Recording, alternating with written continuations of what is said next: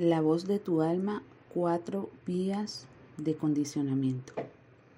Durante el proceso de aprendizaje condicionado, las conexiones neuronales entre los estímulos y las respuestas que provocan estos estímulos se unen para asegurar un patrón repetitivo que asegure el mínimo gasto energético.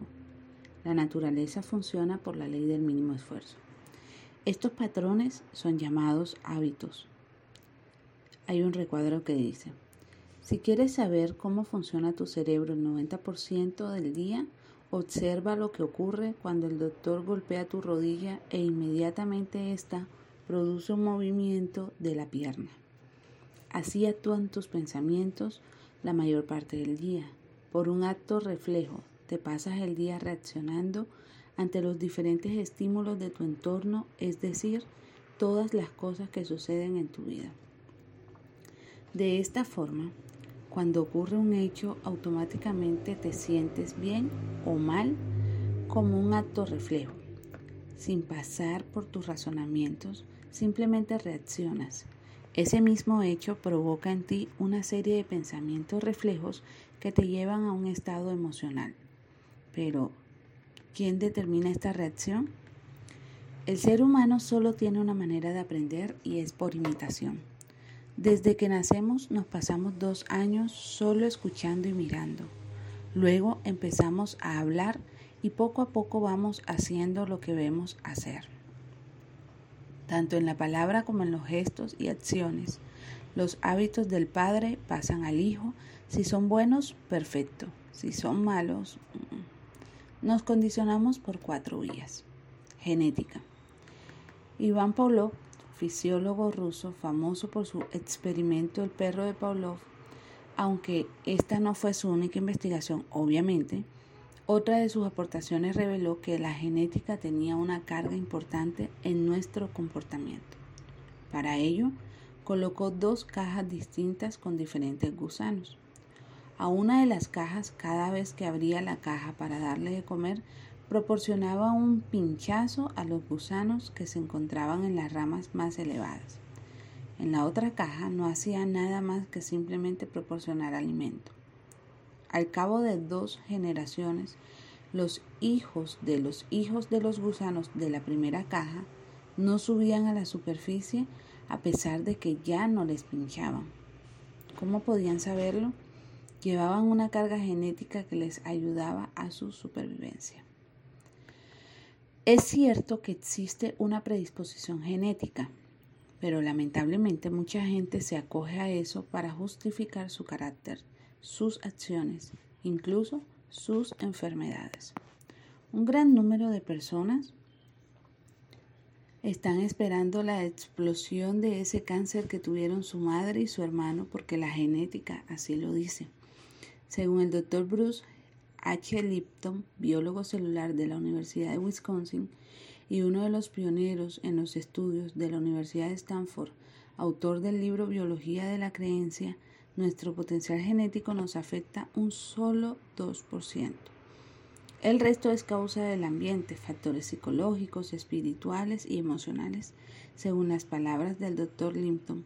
Por tanto, el 98% de nuestro condicionamiento viene por otras tres vías que son condicionamiento visual. Es todo aquello que observamos, la manera en que nuestros padres interactúan entre ellos, cómo manejan el dinero, qué manera tienen de comer, cómo se relacionan con sus amigos, etc. Condicionamiento auditivo. Las palabras y expresiones que usan nuestros padres y nuestro entorno desde que nacemos condicionan la manera en cómo hablaremos y nos expresaremos nosotros, pero también las ideas que entran en nuestra mente. Experiencias específicas.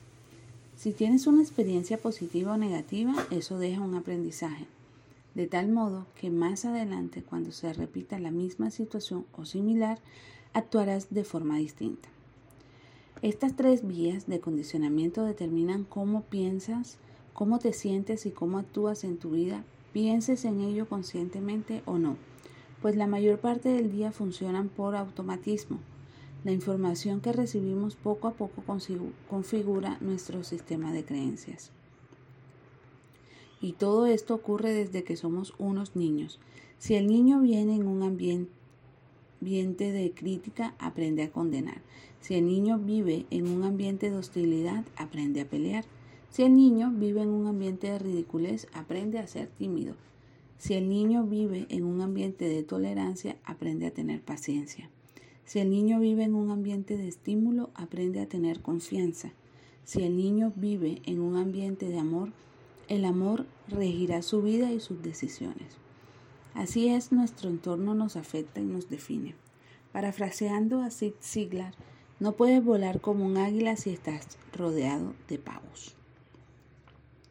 Tu manera de pensar y de actuar la define en gran parte tu propio entorno. ¿Qué tipo de personas te rodean? ¿En qué ambiente vives? Otro recuadro que tiene información.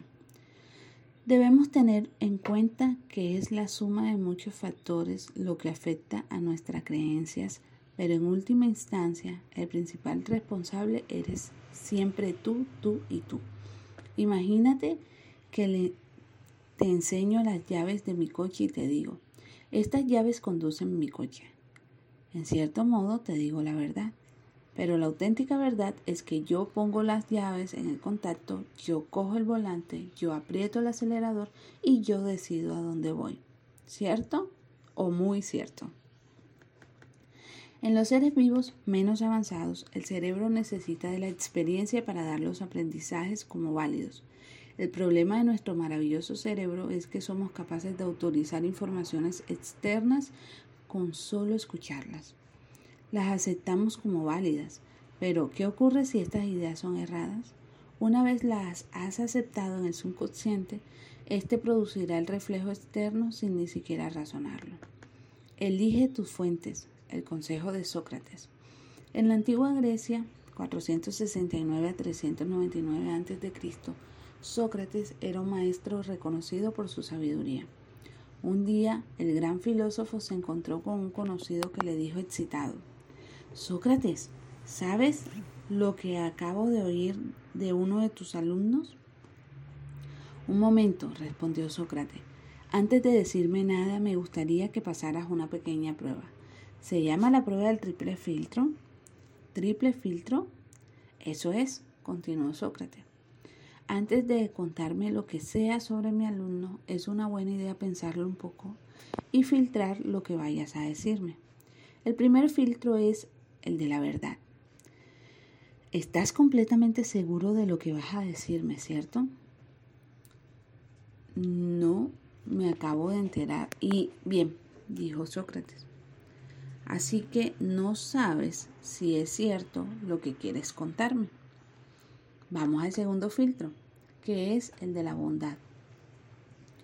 ¿Quieres contarme algo bueno de mi alumno? No, todo lo contrario, con que le interrumpió Sócrates. ¿Quieres contarme algo malo de él que no sabes siquiera si es cierto? Aún puedes pasar la prueba. Pues queda el tercer filtro, el de la utilidad.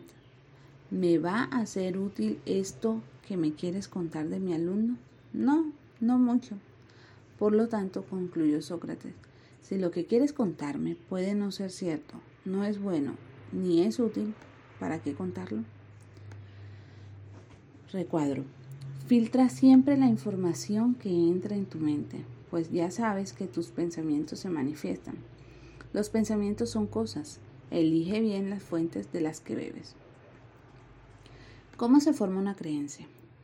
Es posible que el universo no sea más que un holograma creado por la mente. David Boone, 1917-1992, físico. Sabemos que nos condicionamos por tres vías y que todos esos condicionamientos pasan a formar parte de tus creencias. Las creencias son ideas a las que les damos un sentimiento de certidumbre total y ni siquiera nos las cuestionamos. Estas se forman por nuestro condicionamiento o lo que es lo mismo por nuestras referencias. Cuantas más referencias tengamos acerca de una creencia, más fuerte y arraigada se hará esta en nuestro subconsciente. Por ejemplo, si crees que eres guapo, porque tus padres te lo han hecho saber desde que eras un pequeño, porque cuando vas por la calle la gente se gira para mirarte, porque siempre te ha gustado alguien, has tenido reciprocidad por su parte, porque gracias a todo eso tú te miras al espejo y te gustas. Entonces ya tienes la suficiente referencia como para formar una creencia. Y ahí está la primera clave de cómo se forma la creencia, la repetición. Cuando repetimos una y otra vez una idea, formamos una conexión neuronal nueva que nos lleva a actuar de manera automática cada vez que sea necesario. Esto ocurre porque nuestro cuerpo y nuestra mente funcionan por la ley del mínimo esfuerzo al igual que la naturaleza que busca gastar siempre el mínimo, de energía. ¿Te ha pasado alguna vez que te has despertado y cuando te has podido dar cuenta has llegado al trabajo y has pensado, ¿cómo diablos he llegado yo hasta aquí? Es porque el 90% del día actuamos en automático, porque ya hemos formado esas conexiones neuronales que hacen que ante determinados estímulos nosotros reaccionemos de determinada manera. Por eso, hay personas que siempre piensan negativo y otras que siempre piensan positivo. Tiene que ver con sus creencias. La siguiente manera de formar una creencia es por alto impacto emocional. ¿Recuerdas dónde estabas el día 11 de septiembre del 2001? ¿Qué estabas haciendo? Ese día hubo el atentado de las Torres Gemelas en Estados Unidos. ¿Te impactó? Por eso lo recuerdas. ¿Recuerdas la primera vez que experimentaste el desamor? ¿Recuerdas cuándo aprobaste el carnet de conducir? ¿Recuerdas el día en que nació tu hijo? ¿Recuerdas el día en que te graduaste? Todas esas experiencias provocaron un alto impacto emocional en ti. Cuando tienes un alto impacto emocional, formas una conexión neuronal y si lo repites con, con asiduidad, esa conexión se va haciendo cada vez más y más fuerte. Ahora ante determinado estímulo ya no hace falta que te esfuerces, tu cuerpo reaccionará automáticamente. En invierno la gente se resfría, pones la tele y te anuncian fármacos para el resfriado y te ponen imágenes de la gente resfriada. Luego ves a alguien de tu entorno resfriado. Escuchas en el telediario que hay epidemia de gripe. Todo eso te asusta, ya sabes lo que es estar resfriado y no te gusta. Tienes un alto impacto emocional. Además tienes suficientes referencias, te lo repiten hasta la saciedad, televisión, amigos, amigos resfriados, anuncios de fármacos, etc. Ya está, ya has hecho tu petición y el universo te va a obsequiar con el mejor resfriado del que disponga. Pones la televisión y ves que hablan de crisis económicas. Ves que en tu trabajo han despedido a varias personas. Cuando quedas con tus amigos para tomar algo, habláis de crisis. Ya has formado en tu conciencia de crisis, tus creencias ya están listas.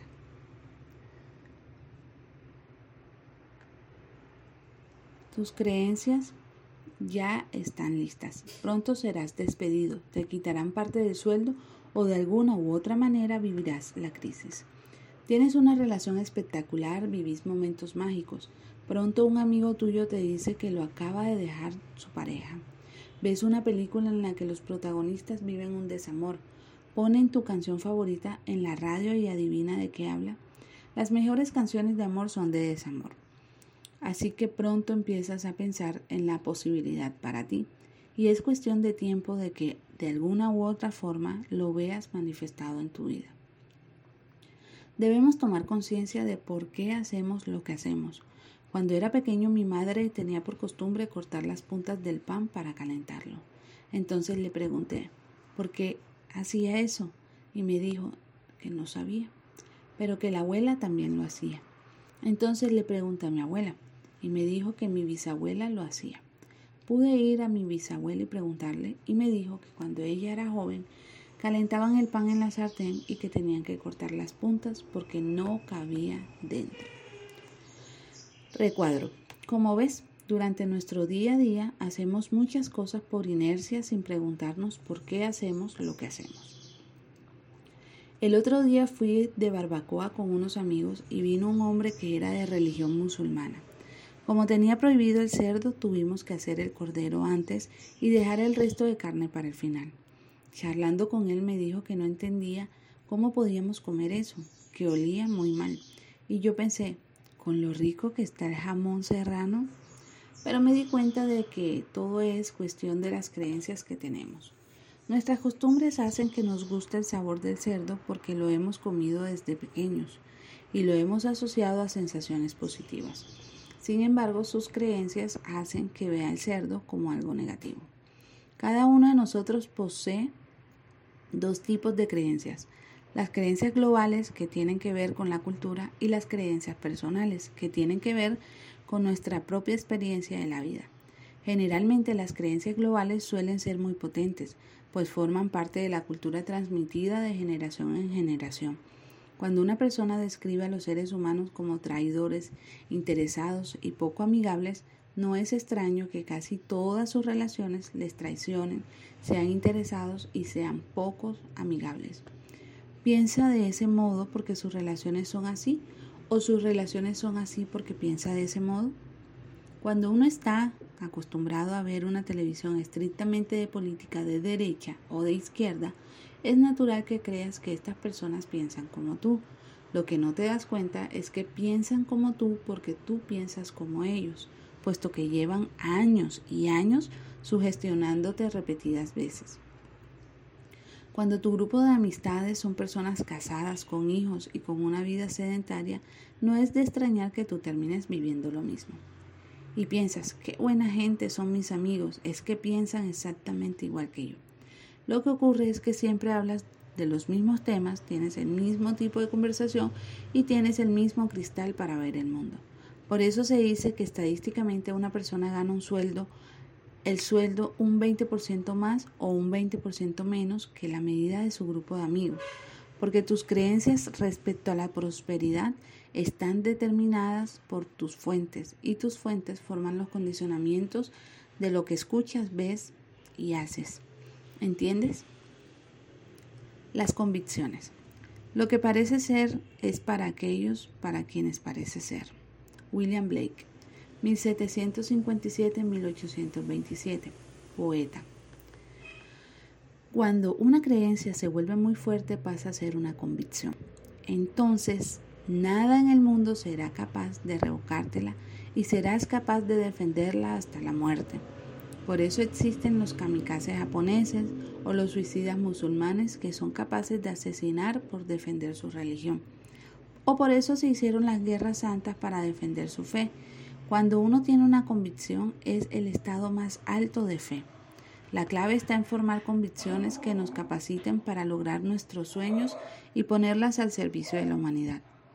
Cuando ha habido suficiente repetición y suficiente impacto emocional, las creencias pasan a ser convicciones. Una convicción no deja lugar a la duda, a la preocupación, etc. Una convicción es un hecho irrefutable. Cuando llueve te mojas, no hay más. Cuando transformas las creencias de tus sueños en convicciones, tus sueños son un hecho. Pasas del miedo de que nunca se den a la fe en que se darán. Otro gran ejemplo de lo que es y de cómo funciona una convicción es el famoso efecto placebo. En un estudio científico de Greenberg en el año 2003, desvela que los pacientes que habían tomado falsos fármacos tales como pastillas de azúcar experimentaban un grado de efectividad igual de efectivo que los que habían tomado los combinados químicos creados por los mejores ingenieros del mundo. ¿Cómo es esto posible? Tu convicción de que esa pastilla te cura es la que realmente te cura, más allá de lo que contenga la pastilla. Como decía Jesús, no es lo que entra por la boca lo que contaminó al hombre, sino lo que sale de ella, tus creencias. Evidentemente este dato molesta mucho a la industria farmacéutica, pero eso es otro libro. El doctor Bruce Mosley, médico cirujano, experimentó este hecho con pacientes con artritis de rodilla. Los dividió en dos grupos y ambos les practicó una operación. En el primer grupo realizó el tratamiento convencional. Al segundo grupo, sin embargo, se dedicó solo a hacerle dos incisiones en la rodilla y luego les realizaba un postoperatorio regular de tal modo que los pacientes creyeran que realmente habían sido operados. ¿Cuál fue su sorpresa al comparar al comprobar que unos meses después ambos grupos habían mejorado por igual? Sus creencias habían hecho el trabajo y no la operación en sí. En otro famoso estudio realizado en 1948 llamado Framingham Hair por el National Hair Institute, se constató tal efecto de manera sorprendente. Con una muestra de 5.209 hombres y mujeres, tuvo como resultado que las personas que creían tener una tendencia a sufrir enfermedades de corazón tenían cuatro veces más posibilidades de morir por estos factores que aquellos que no tenían esa creencia. Del mismo modo, también existe el efecto nocebo, es decir, el poder de los pensamientos negativos. En un programa de Discovery Health Channel se narra la historia del terapeuta de Nashville, Clifton Middle, el cual relata su experiencia con un paciente de cáncer de esófago. Al parecer, en ese momento el cáncer de esófago se consideraba letal. El paciente duró tres semanas. En la posterior autopsia se comprobó que el paciente no había muerto de cáncer. Tampoco encontraron síntomas de nada que pudiera matarlo. ¿Murió porque creía que iba a morir? Los pensamientos positivos y negativos tienen como consecuencia en nuestra salud y en nuestra vida una nueva creencia se instaura en tu subconsciente cuando ocurre alguna experiencia que nos da los suficientes motivos para adoptarla. Por ello, cuando participas de uno de nuestros seminarios o eventos, tu subconsciente recibe un alto impacto. La barrera entre lo posible y lo imposible empieza a debilitarse. Rompe tus antiguos patrones mentales y comienzas a creer en que quizás todo aquello que te estaba limitando no es más que un producto de tu mente, pero no es real. Recuadro. En general, lo que consideramos real con respecto al mundo es más importante que lo que realmente es el mundo. Si creemos con absoluta claridad, nuestro subconsciente lo transformará en realidad. No, tiene que ver, no tienes que ver para creer, tienes que creer para ver.